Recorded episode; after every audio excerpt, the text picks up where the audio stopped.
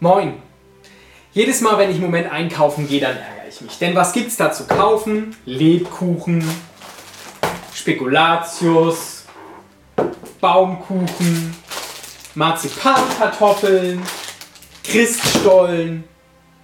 Und jedes Mal frage ich mich, ja, ist denn schon Weihnachten? Wir haben doch gerade erst Oktober. Muss das dann jetzt schon in den Regalen stehen? Und dann habe ich letztens gedacht, warum steht denn das da eigentlich? Klar, Kommerz und Co. Aber der eigentliche Grund ist doch ein genialer. Der eigentliche Grund ist Weihnachten.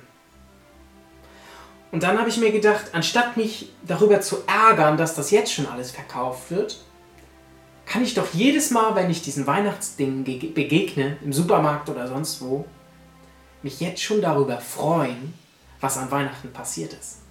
Denn an Weihnachten selbst und im Dezember, das muss man ja mal zugeben, da steht meistens so viel auf dem Zettel, dass man vielleicht gar nicht so viel Zeit für Ruhe hat.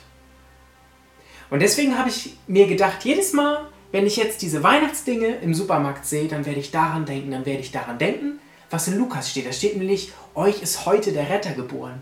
Und das gilt eben nicht nur im Dezember und schon gar nicht nur am 25. oder 24., sondern das gilt das ganze Jahr und auch im Oktober.